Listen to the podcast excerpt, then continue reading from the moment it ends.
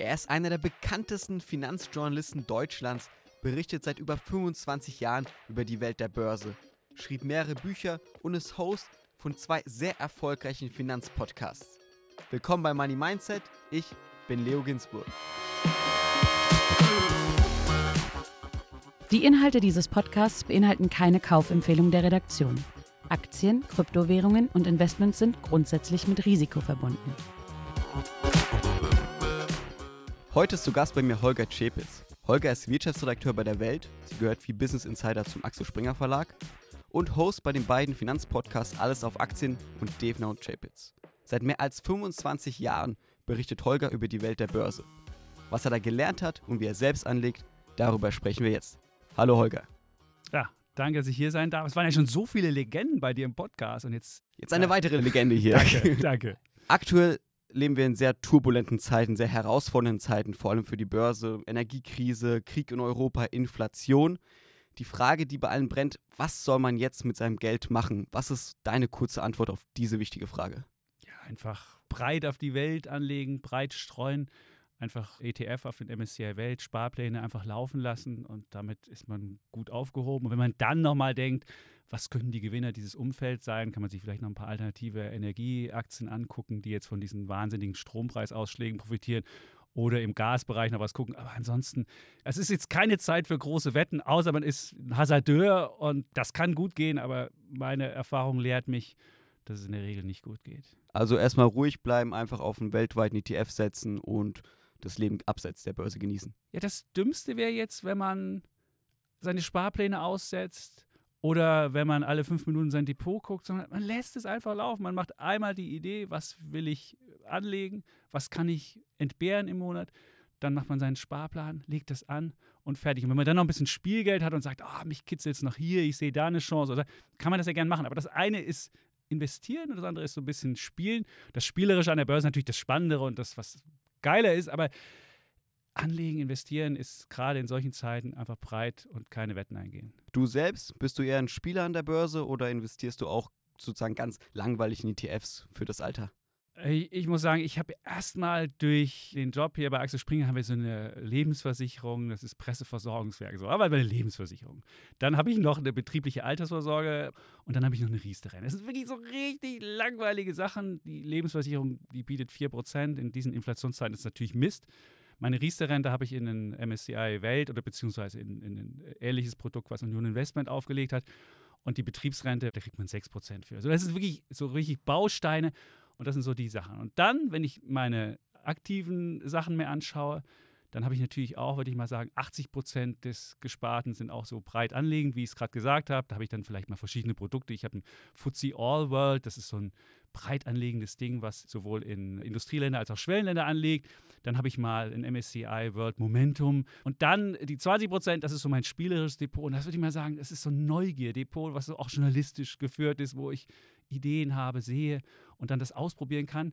Denn das intellektuell Spannende an der ganzen Geschichte ist ja Börse, sagt dir irgendwann, ob du recht hattest oder ob du nicht recht hattest. Klar, kann es sein, dass du erst nach äh, viel längerer Zeit recht bekommst und äh, kurzfristig falsch liegst, aber trotzdem ist, ist, ist Börse ein guter Richter und kann dir sagen, ob du intellektuell klug warst, doof warst und so weiter. Und deswegen, das liebe ich an der Börse. Und die letzten Jahre oder seit du investierst, wie warst du? Warst du eher doof? Warst du intelligent? Was würdest du selbst sagen? Naja, es gab halt Zeiten, wenn du 2020 angelegt hast, da konntest du ja quasi in jede Aktie investieren, wenn du nicht gerade Wirecard hattest und hast damit einen Kursgewinn gemacht. Da kannst du natürlich jetzt sagen, oh, bin ich toll. Das habe ich im neuen Markt auch schon erlebt. Es gibt halt Zeiten, wenn Liquidität in den Markt geht, wenn alles nach oben geht, dann musst du schon doof sein, wenn du nicht nach oben gehst. So. Und bei mir war es auch so, da habe ich natürlich mit vielen Sachen, bin ich gut gelaufen. Da waren meine breiten Indexfonds natürlich wirklich Mist.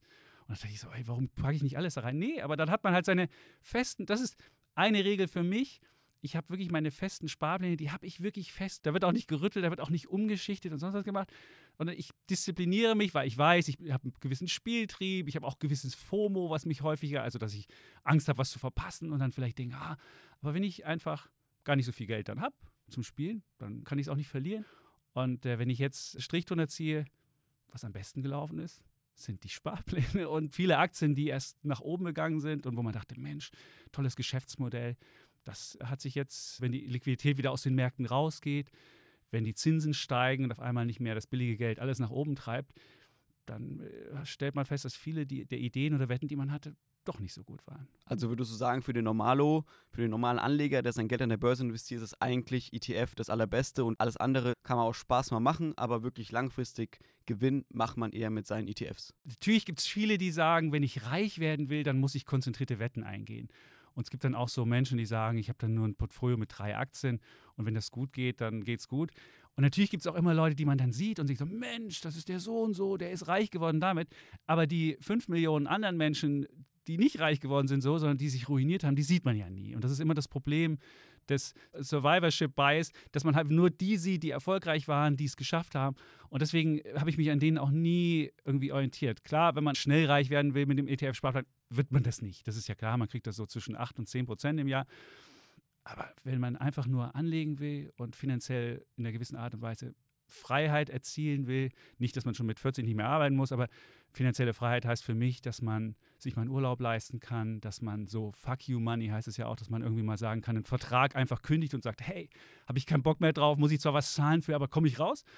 Das würde ich sagen, das habe ich erreicht und das will ich, so viel, so viel Geld will ich haben. Aber mit meinen Einzelwetten, wenn ich einen Strich drunter mache, war ich nicht besser als mit meinem MSCI Welt. Dann lass noch ganz kurz über die ETF-Sparpläne sprechen. Du hast schon gesagt, All World, Momentum ist drin. Was hast du noch für ETFs, die du regelmäßig besparst? Ich habe ja immer diesen journalistischen Trieb. Ich will immer verstehen, was dahinter steckt, wie was funktioniert. Deswegen habe ich einen Robo-Advisor, wo ich einfach Geld investiere und der automatisch das in die Sparpläne reinsteckt. Das sind dann halt so fünf, sechs Welt-ETFs, wo die Welt anders abgebildet wird. Man kann ja die Welt abbilden nach Marktkapitalisierung. Da hat man dann vor allem amerikanische Werte, weil die halt besonders groß sind, hat man 70 Prozent Amerika. Also wenn ich MSCI Welt nehme, habe ich über 70 Prozent Amerika. Das muss ich wissen. Ist von Vorteil, wenn der Dollar steigt, wenn Amerika besser läuft, was ja gerade der Fall ist. Oder man kann die Welt nach äh, Bruttoinlandsprodukt zusammenstellen. Dann hat Amerika nur einen Anteil von ungefähr 25 bis 30 Prozent. Und das ist der Robo-Advisor macht das so. Der packt die Welt so Zwischending zwischen Marktkapitalisierung und, und Bruttoinlandsprodukt. Das ist ein Ding, was ich habe. Dann habe ich den FTSE All-World. Das ist einfach der, einer der günstigsten Indexfonds schlechthin. 0,21 Prozent, glaube ich, hat der, hat der an Gebühren das ist deine Grundbasis sozusagen auch bei deinen ETFs? Das ist die Grundbasis. So, da packe ich jeden Monat was rein. Da habe ich noch eine kleine Position in dem MSCI Momentum. Aber auch da habe ich festgestellt, man guckt sich diesen MSCI World Momentum an. Und er hat eine wahnsinnige Outperformance. Ich mir so, Mensch, die könnte ich dazu packen in meinen Sparplan.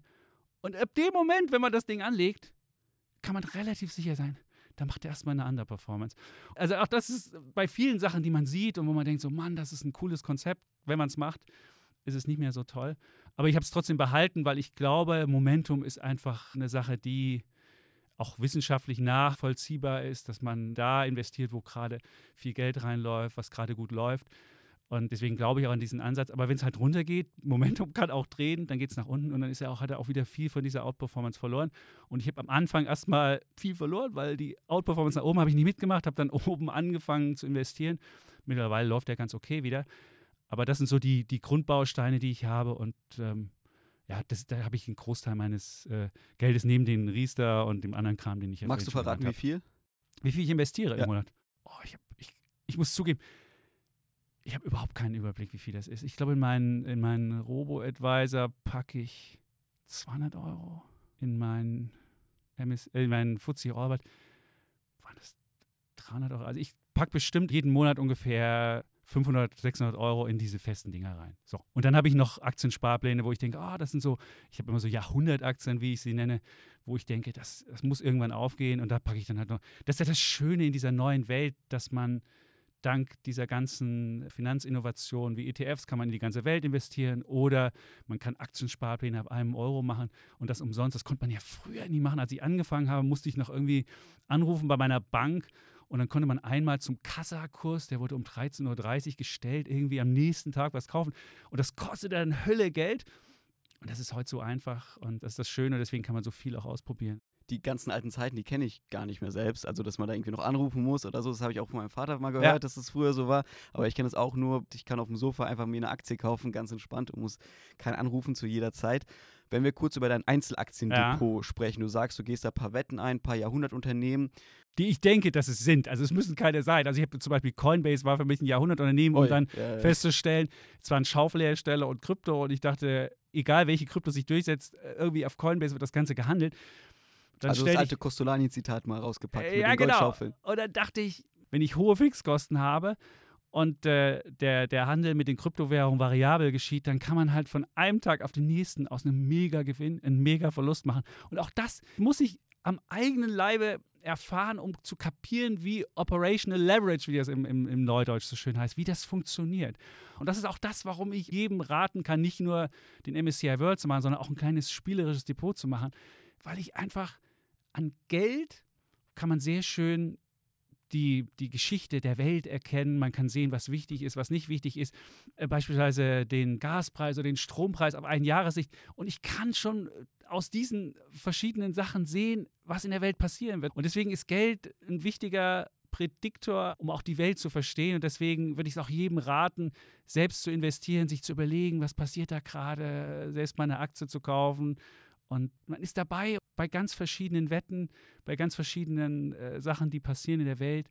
Und das finde ich so wahnsinnig spannend und auch journalistisch eine, eine sehr attraktive Sache, weil meine Neugier wird da gestillt. Ich sehe Sachen und weiß jetzt schon oder kann mir vorstellen, wenn der Strompreis sich verfünffacht, dann kann ich schon überlegen, dass irgendwann die Diskussion kommt, lassen wir die drei AKWs noch am Laufen. Das war mir schon vor einem, als ich den Strompreis gesehen habe, vor einem halben Jahr war mir das da, dass die Diskussion kommen muss, weil, weil man eine Energiekrise sieht. Und das kann man sehen, wenn man an den Finanzmärkten aktiv ist, wenn man aktiv die Sachen sich anschaut. Das finde ich so wahnsinnig geil, dass man die Welt verstehen kann anhand des Geldes und anhand der, der Sachen, die da passieren. Nee, ich verstehe auf jeden Fall, was du meinst. Also es war bei mir auch so ein bisschen, als ich über Krypto viel geschrieben habe im letzten Jahr. Da habe ich auch aus Interesse, ich wollte einfach gucken, wie kauft man diese Tokens. Habe mir dann fünf verschiedene Tokens gekauft, die alle seitdem den Bach runtergegangen sind. Aber so ist das nun mal. Aber man ist halt Teil, man berichtet nicht nur darüber, sondern man kann auch wirklich drin sein und gehört einem ein Teil davon. Also Genau. das, Man muss es ja. spüren. Und das ist genau das, was ich jedem, also es muss ja nicht jeder Journalist sein, aber jeder muss neugierig sein. Also die Neugier sollte man nie im Leben verlieren. Und deswegen habe ich auch bei ganz vielen Brokern habe ich Depots, weil ich sehen will, wie funktioniert ein Broker und was kann man da besser machen. Und da gibt es dann einen Broker, ich sage die Summe, 200 Euro, und dann sagt er, dafür kriegst du drei Aktien. Und alleine schon, dass es jemand gibt, der klüger aus einer Kundensicht das Ganze macht, das ist einfach, du siehst, wie eine einfache Hack auch bei einem Broker deine Experience völlig verändern kann. Und das musst du aber vorher gemacht haben und dabei sein, damit du verstehst, wie, wie Sachen funktionieren. Und deswegen äh, würde ich auch jedem nur raten, nicht nur bei einem Broker was zu haben, sondern bei verschiedenen, um auch mal die verschiedenen Experiences zu haben. teilst du auch deine Broker auf, dass du sagst, bei einem mache ich jetzt nur einen ETF-Sparplan, der andere ist für Einzelaktien da, der andere vielleicht für riskantere Trades oder wie, wie gehst du da vor? Da ich da sehr diszipliniert bin, mache ich das nicht. Aber wer jetzt nicht diszipliniert ist und wer Gefahr läuft, dass er seine Sparpläne auflöst, um dann irgendwie Liquidität offen zu haben für andere Sachen, dem würde ich das raten. Aber bei mir ist es, diese Gefahr besteht bei mir nicht. Ich habe meine Sparpläne, die habe ich einfach und fertig. Und habe die auch bei verschiedenen Brokern, weil es gibt halt, also einen Broker, wo du halt für 1 Euro schon Aktiensparpläne machen kannst, anderer Broker, der ist an anderen Handelsplätzen aktiv und so weiter. Der eine Broker hat die ETFs im Sonderangebot, der andere dort. Und insofern habe ich ganz verschiedene und mache dann aber nicht nur Zocken da und Sparplan da, sondern das mache ich bei allen. Werbung. Ihr interessiert euch für den Handel mit Kryptowährungen, doch habt noch nicht die richtige Plattform gefunden? Dann schaut jetzt bei Bison vorbei. Der erste deutsche Kryptobroker der Börsengruppe Stuttgart ermöglicht den unkomplizierten Handel mit Bitcoin und Co. in Sekundenschnelle. Mit einem Demo-Modus und Spielgeld zum Testen ist Bison dabei ideal für Einsteiger. Einfach anmelden, Konto eröffnen und zuverlässig handeln. Und mit dem Code MONEY10 in Großbuchstaben und 10 als Zahl, sichert ihr euch beim antizipativen Handel für mindestens 50 Euro, außerdem 10 Euro in Bitcoin. Aber nur bis zum 31. Oktober. Informiert euch jetzt über den Link in den Show Notes. Wenn wir kurz zu deinen Einzelaktien Ja. zurückkommen, was sind noch so Jahrhundertwetten, die du im Depot hast, wo du sagst, das sind die Aktien, auf die ich setze? Also ich habe beispielsweise habe ich einen Sparplan auf Merck, die finde ich cool, also die deutsche Merck. Darmstädter Pharmaunternehmen. Darmstädter Pharmaunternehmen, die auch so ein Schaufelhersteller in, ich glaube, in dieser neuen Medizinwelt, also Health Tech würde ich es mal nennen. Schaufelhersteller, damit für alle Hörerinnen und Hörer überhaupt verstehen, was Ja. du damit meinst. Das berühmte Costolani-Zitat, dass er gesagt hat, wenn es einen Goldrausch gibt, nicht in Gold investieren, sondern in Schaufeln, weil die braucht sozusagen jeder. Ganz genau. Dann habe ich im Biotech-Bereich habe ich einen Sparplan auf den Nasdaq Biotech. Da habe ich noch nichts Klügeres gefunden. Gibt es jetzt einen neuen von, von X-Trackers, auch so ein Health-Tech-Ding. Vielleicht gucke ich mir den mal an, ob der ein bisschen mehr kann.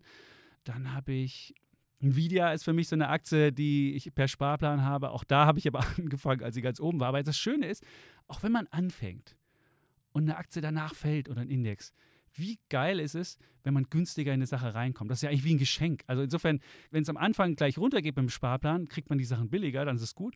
Und wenn es am Anfang hochgeht, fühlt man sich toll, weil das man steigt. denkt, man hat recht gehabt. Genau, Und, ja. da hat man so ein, hey, und das Schöne beim Sparplan, wenn man anfängt, ist ja so, dass die Rate, die man neu einzahlt, die ist ja immer mehr, als man im Zweifel äh, von einem Monat zum anderen verloren hat. Insofern geht das Ding immer nach oben am Anfang. Auch da psychologisch, wenn man startet, deswegen sollte man immer, wenn man starten will, immer jetzt sofort machen. Also nicht drüber nachdenken, hm, mache ich nächsten Monat, da kommt ja noch eine Zinserhöhung. Ganz egal, Sparplan, sofort starten.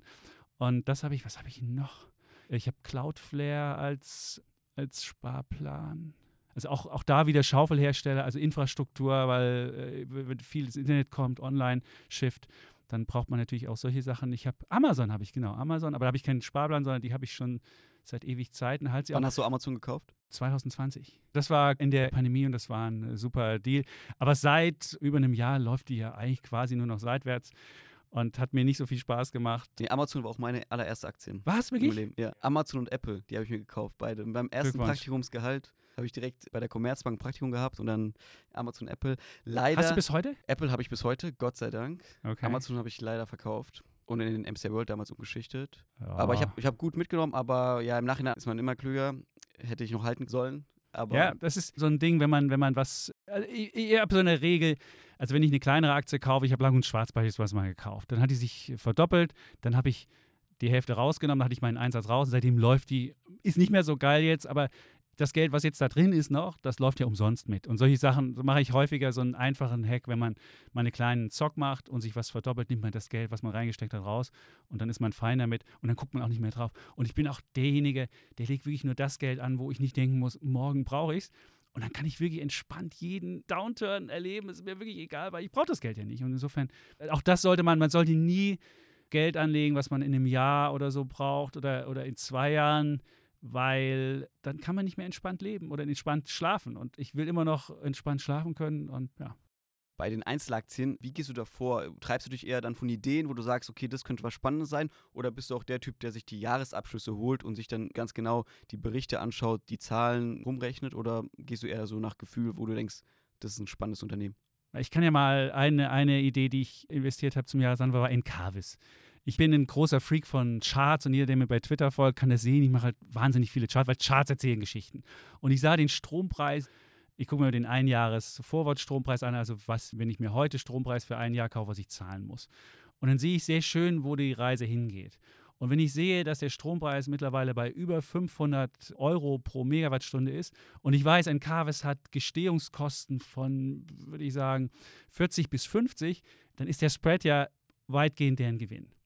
Und nun kann man natürlich sagen, Gefahr ist, dass die Politik irgendwann kommt und sagt, oh, müssen wir eine Übergewinnsteuer einführen? Was ich auch, ich finde, Übergewinnsteuer ist ein Problem, finde ich tendenziell doof, aber wenn Menschen eine Gasumlage zahlen müssen auf der einen Seite, weil der Gaspreis wegen der Ukraine-Krise gestiegen ist, auf der anderen Seite aber die Gewinne privatisiert werden, dann finde ich das ah, ein bisschen unausgewogen. Also ich kann mir vorstellen, da könnte noch was kommen, aber da habe ich halt in Carvis gemacht und die läuft halt seitdem wie Bolle. Also so das ist einfach eine Idee.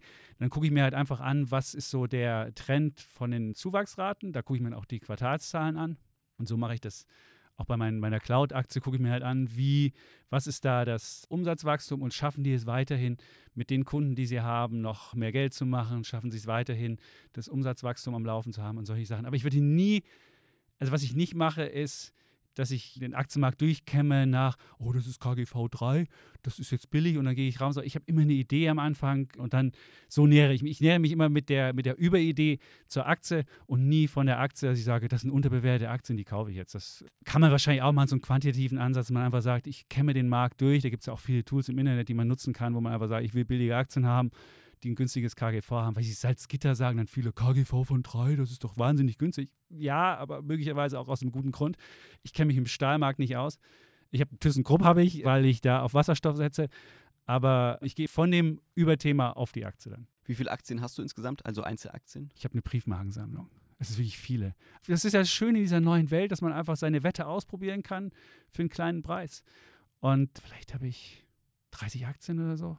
Ich habe auch einen ganz schlechten Überblick. Es gibt ja Leute, die haben dann so Excel-Tabellen, wo sie genau gucken, wann habe ich die gekauft, was habe ich für einen Gewinn drin und die Rendite gemacht, und sonst ja. was. Und ich muss nur, wenn ich was verkaufe, muss ich für die Steuer irgendwie äh, niederschreiben. Aber ansonsten habe ich mit Buchführung nichts am Hut. Wahrscheinlich könnte ich noch viel mehr machen, wenn ich es genauer nachhalten würde oder sonst was. Tue ich nicht. Mir ist die Idee spannender und ich bin mehr in die Idee verliebt als in irgendwelche Zahlen oder eine Rendite am Ende. Du führst kein Buch, hast du gesagt, aber hast du im Kopf, was deine beste Aktie deines Lebens bisher war, wo du am meisten Rendite gemacht hast? Weißt du das noch? Ich weiß, wo ich am meisten Rendite gemacht habe, war Deutsche Telekom. Gleich die erste Aktie, die habe ich gezeichnet. Ich weiß, nach 28 D-Mark waren das. Also man bekam 28,50 war der Ausgabepreis und man bekam als Privatanleger 50 Pfennig. Und dann brauchte ich irgendwann das Geld, dann war die T-Aktie bei, ich glaube, 55 Euro oder so.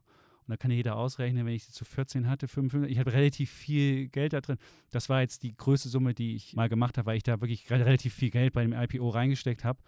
Und das war die erfolgreichste gleich am Anfang. Und dann gab es sehr viel unerfolgreiche mit neuer Markt. Da war ja auch so einen Tag kaufen, nächsten Tag verdoppelt. Aber es ging auch schnell in die Gegenrichtung. Und jetzt bin ich wieder, weiß ich nicht, was ist jetzt erfolgreich? Wahrscheinlich Amazon hat sich verdoppelt. Es gibt auch ein paar, die sich verdreifacht haben. Ich habe so ein MP Material, das ist so, eine, so ein Rohstoffwert, die aus dem Spec rausgekommen Es sind auch viele so kleine Zockerdinge, aber ich habe da auch keinen Überblick. Ich gucke mir das auch nicht an. Ich finde nur einfach, ah, ich sehe eine Idee, Rohstoff, seltene Erden, wo könnte da was passieren? Sehe da einen Typen im, im, Fernsehen, der erzählt eine kluge Sache, guck mir das an und denke mir so, oh, wäre doch was. Und so bin ich auf diesen, man kommt immer durch Recherche auf, auf die interessantesten Ideen. Also abschließend kann man sagen, du hast 80 Prozent deines Portfolios in ETFs, wo du eher sicher, Sparplan, regelmäßig genau. und 20 Prozent eher ein bisschen zocken, ein bisschen spielen, ein bisschen gucken, wo, wo kann die Reise hingehen. Genau. Und das Schöne ist, man kann so schön widerlegt werden. Ich habe irgendwann, äh, Upstart war so ein Ding, was ich, wo ich dachte, ja, das ist doch eine super Idee. Da hat jemand einen klugen Algorithmus. Ich habe mir mal meine Schufa kommen lassen und habe mir nachgeguckt, wie schlecht, wie wenig Informationen die von mir hatten. Die haben weder meinen Immobilienkredit irgendwie ordentlich drin, noch das, noch. Also sie hatten wirklich nichts ordentlich drin. Da dachte ich mir, hey, da kommt ein junges Unternehmen, die machen das mit Algorithmus, die haben viel klügere Daten und habe dabei übersehen, dass das natürlich in der Welt war, wo amerikanische Verbraucher Schecks bekommen haben, wo unbedingt Kredite rausgegeben werden mussten, um Corona zu bekämpfen. Und jetzt für die Zeit, wo auf einmal die Wirtschaft nicht mehr so brummt, funktioniert das Modell vielleicht nicht. Und das übersieht man halt. Und das Schöne ist, dann hat man zwar vielleicht mit der Aktie, habe ich damals, glaube ich, 100 Euro investiert, dann war die bei 500, jetzt ist sie wieder bei 50 oder so. Also ich habe die Hälfte jetzt verloren. Aber alleine diesen Prozess mal mitzumachen und zu kapieren, was kann da schieflaufen und das finde ich halt einfach wahnsinnig spannend und zu sehen, wo habe ich was übersehen. Und das ist ja im Leben, fragt man sich ja immer, wo hätte ich was besser machen können, wo habe ich es übersehen. Und in der Börse wird das schonungslos einem unter die Nase gerieben und das, das mag ich halt, das, das auch an solchen kleineren Wetten, die ich mache. Wenn ich hier mit vielen Gästen spreche, warum die überhaupt investieren, was sie antreibt, oft finanzielle Freiheit, mit 40 nicht mehr arbeiten müssen. Hast du irgendwas, was dich antreibt, wo du sagst, das ist der Grund, warum ich investiere? Neugier. Ich sag's einfach nochmal, Neugier. Diese, diese, die habe ich schon als Kind, hatte immer diese Wahnsinn. Ich wollte immer, habe die Leute gefragt, warum machst du das so oder was ist denn da oder so. Und das ist das, warum ich, warum ich investiere. Klar, wenn ich mal irgendwann im Ruhestand bin, will ich mehr haben, als von meiner staatlichen Rente leben zu können. Natürlich gibt es das auch und eine gewisse, wie gesagt, Fuck you Money, auch das hatte ich ja schon gesagt. Aber eigentlich, was mir am meisten Spaß macht und was mich umtreibt, das ist wirklich Neugier und zu gucken, ob ich intellektuell richtig lag, falsch lag. Und diese Curiosity, sagt der Angel, sagt das so. Und das ist das, was, was man am schönsten an den Märkten erleben kann und wo man bestätigt wird, wo man auch häufig wieder nicht bestätigt wird, falsifiziert wird, ist wunderbar. Und das ist das, was mich antreibt im Leben. Du berichtest schon seit sehr vielen Jahren über Themen aus der Finanzwelt. Jetzt, wie anfangs gesagt, haben wir sehr herausfordernde Zeiten. Kannst du irgendeine Parallele ziehen zu anderen Krisen, wo du sagst, so war es damals auch oder was man davon lernen kann für heute? Das ist eine völlig andere Krise. Also jede Krise ist wirklich anders. Und diese Krise ist ja, wann hatten wir mal eine Rezession in Deutschland? Oder wir gehen hier in eine Rezession mit einer, mit einer Inflation von, wir werden dieses Jahr 8% Inflation haben, wir werden eine Rezession in Deutschland erleben. Das habe ich einfach noch nicht erlebt. Jetzt äh, kann jeder sagen, warst in den 70er Jahren. Da war ich noch nicht äh, so aktiv, dass ich das mitbekommen habe. Aber das ist eine ganz andere Krise. Und die einzige Parallele, die ich ziehen kann, ist einfach sagen, dass ich meine breiten ETF-Sparpläne, die werden, sofern die Welt nicht ganz untergeht, nie auf Null gehen. Die lasse ich einfach weiterlaufen und ich weiß nicht, wann der Boden erreicht ist. Ich weiß nicht, wann es nach oben oder wann es nach unten geht. Das ist die einzige Parallele, einfach Ruhe zu bewahren, nur das Geld investieren, was man, was man übrig hat und einfach stur das weitermachen und vielleicht bei seinen Einzelwetten ein bisschen vorsichtiger sein, wenn, wenn die Welt so herausfordernd ist. Aber sonst die breiten Sachen, also meine 80 Prozent, einfach weiterlaufen. Also das ist das Einzige, was ich als Tipp geben kann. Weil das ist immer die schwierigste Zeit äh, jetzt anzulegen, würde ich jetzt sagen. Also in, meinem, in meiner Anlagewelt, die ich bisher erlebt habe, ist die jetzt. Und deswegen das ist die schwierigste Zeit, würdest du sagen? Also, ja, obwohl klar. du seit 20, 30 Jahren anlegst. Also jeder Einzelne ist ja gefordert. Jeder Einzelne muss sich fragen, kann ich meine Sparpläne noch so hoch laufen lassen, wenn ich auf einmal im Monat äh, viel mehr für einzelne Sachen bezahlen muss? Inflation, äh, Lebensmittel, das, das, das. Das sind wirklich Sachen, so habe ich das noch nicht erlebt. Also die schlimmste Krise deines Lebens bisher. Nee, also ich habe genug Rücklagen jetzt. Also das würde ich nicht sagen, aber die schwierigste Zeit, wirtschaftlich kluge Entscheidungen zu treffen, so würde ich es mal sagen. Und das geht los vom Arbeitgeber über den Einkauf bis zur Geldanlage und deswegen, ich habe schon Rücklagen gebildet, insofern, das ist okay. Ich Also bin nicht persönlich für dich die schlimmste Krise, sondern generell, dass wir gerade in einer aktuellen Zeit leben, wo es für Anleger eine sehr, sehr schwierige Zeit ist. Genau, das, das, würde ich sagen. Das ist, wenn ich, wenn ich Banker war in der Finanzkrise, bin ich schlimmer dran gewesen. Aber insgesamt, ich finde, die schwierigste Situation für Verbraucher, Anleger und Arbeitnehmer und, und so, so würde ich es mal nennen. Weil jeder muss sich jetzt fragen, wie gehe ich in dieser Krise um? Kann ich eine Gehaltserhöhung überlegen? Kann ich den Job vielleicht wechseln? Also man kommt aus dieser Komfortzone zwangsläufig irgendwie raus und das ist halt wahnsinnig schwierig. Und das ist das Schwierigste meines Erachtens. Aber dein Tipp, die Sparpläne weiterhalten oder so weit reduzieren, dass man das andere noch alles finanzieren kann, was man will. Aber auf jeden Fall jetzt nicht sagen, okay, ich steige jetzt komplett aus, Nein, weil ich auf kein keinen Fall. Das, ist- das wäre jetzt ja doof, weil es kann ja genauso gut sein, dass jetzt wieder der neue, äh, gerade in den Krisen, irgendwann geht in der Krise auch der Bullenmarkt wieder los. Ich würde jetzt nicht denken, dass wir das tief schon gesehen haben. Ich denke schon nochmal, dass es im Oktober nochmal runtergeht und wir jetzt so ein, so ein bisschen Sorglosigkeit in den Märkten erlebt haben und alle denken, Mensch, dann hört die amerikanische Notenbank mit den Zinserhöhungen auf und dann können wir alle wieder Friede, Freude, Eierkuchen. Ah, da, da denke ich nicht, das rechne ich auch nicht mit, aber jetzt zu sagen, wann ist der Tiefpunkt? Ich weiß es nicht. Und außerdem, wenn man mit seinem, mit seinem Sparplan, ist man ja unten dabei, oben dabei. Also ich würde weiter sparen. Man muss natürlich jetzt gucken, ob man noch die Sparrate halten kann, wenn auf einmal andere Ausgaben steigen. Aber dann würde ich lieber versuchen, noch die Gehaltserhöhung rauszuholen, als meinen Sparplan zu reduzieren. abschließend, du bist seit mehr als 20 Jahren schon in dieser Finanzbranche aktiv. Hast du in Interview oder bei deiner Arbeit mit Menschen geredet, wo du sagst, das ist das Allerwichtigste, was ich über Investments gelernt habe oder im Prinzip, was ist das Wichtigste, was du über Investments in deiner Karriere als Finanzjournalist gelernt hast? Also was ich festgestellt habe, wenn ein Prominenter bei einem Börsengang dabei ist, dann ist das nie besonders gut. Das war bei Manfred Krug in der Telekom so, obwohl ich ja mit der Telekom guten Gewinn gemacht habe, aber ein paar Jahre später war sie ja schon weit unter dem, unter dem Ausgabepreis. Oder Johannes B. Kerner hatte ich auch mal ein Interview, als Air Berlin an den Markt gegangen ist. Jeder weiß, was mit Air Berlin passiert ist. Also das ist immer eine, eine Erkenntnis, die ich gewonnen habe. Wenn Prominente dabei sind bei Börsengängen, muss man vorsichtig sein. Nur bei Börsengängen oder würdest du auch sagen bei Fonds? ja, Promi-Fonds sind genauso, wie ich jetzt Dirk Müller Oder äh, Frank Thelen den Fonds? Premium-Fonds oder ob ich jetzt Frank Thelens, er mag jetzt ja mit seinem Freigeist Frank Thelen bei so Private Investments, weiß ich nicht, Y-Food oder er hat ja da ein paar gute Investments auch durchaus gemacht, hat auch ein paar äh, Niederlagen mit Neufund und so weiter. Aber warum soll er das, was er da kann, auch in der anderen Sphäre gut können? Deswegen, ich habe da auch einen Anteil, habe ich mir gekauft damals. Also ich bin mit bei Frank Thelen, habe ich einen Fondsanteil gekauft, weil ich einfach dabei sein wollte. Ich habe auch den Bäckersfonds mit dabei. Das hat man natürlich, um mal zu sehen, wie das funktioniert. Aber in der Regel, am Ende stellt man fest, der Sparplan ist dann doch das, das bessere Produkt. Es geht mal nach oben, klar, aber ich habe noch keinen Fondsmanager gefunden, der dauerhaft es schafft, den Markt in allen Marktphasen outzuperformen. Und deswegen fangen wir an mit dem Sparplan und hören auf mit dem normalen ETF-Sparplan. Klar hat man bei ETFs das Problem, jetzt hat man natürlich Technologiewerte hochgewichtet und wenn die dann irgendwie, wenn die dann die Zinsen steigen und dann, äh, dann kann der natürlich auch mal, aber der, der passt sich automatisch an, das ist natürlich eine schmerzhafte Bewegung und während dieser Zeit kann er natürlich dann nicht so viel ab, abwerfen wie sonst. Aber es gab auch mal Ölwerte, die waren hochgewichtet, die sind dann langsam irgendwie nach unten gewichtet worden. Man ist immer bei allem mit dabei, nicht immer an der Spitze, klar, weil man eben am Anfang mal Ölwerte zu viel hatte, jetzt vielleicht mal ein bisschen zu viel Tech hatte. Aber es ruckelt sich alles zusammen und am Ende ist man damit dann doch am besten. Und keiner weiß, ob vielleicht Tech doch die Zukunft für immer ist oder ob Öl jetzt wiederkommt. Ich weiß es nicht. Also ein Plädoyer für den Sparplan. Ja, unbedingt. Das ist die geilste Innovation, der ETF-Sparplan, die Innovation ETF-Indexfonds mit kleinem Geld die ganze Welt und der Sparplan ein disziplinierendes Moment, jeden Monat eine feste Summe oder alle zwei Monate, je nachdem, wie man es einstellt, einmal einrichten. Und dann habe ich diese Sorge vom Hof. Und wer keinen Bock auf Finanzen hat, was ich nicht verstehen kann, der kann das auch so machen und einmal einrichten und dann läuft's. Und jeder sollte das machen. Und äh, wenn er nur mit 10 Euro anfängt, um mal zu sehen, wie sich es anfühlt. Holger, vielen Dank, dass du hier warst und mit mir über deine persönlichen Aktien und den ETF-Sparplan und die aktuelle Krise gesprochen hast. Dankeschön. Sehr gern. Das war wieder eine Folge Money Mindset, heute mit dem bekannten Finanzjournalisten Holger Czepitz. Wenn euch die Folge gefallen hat, lasst gerne eine Bewertung da, folgt uns auch gerne auf Instagram und abonniert auch gerne unseren Finanznewsletter Money Mindset. Ich bin Leo Ginsburg, bis zum nächsten Mal.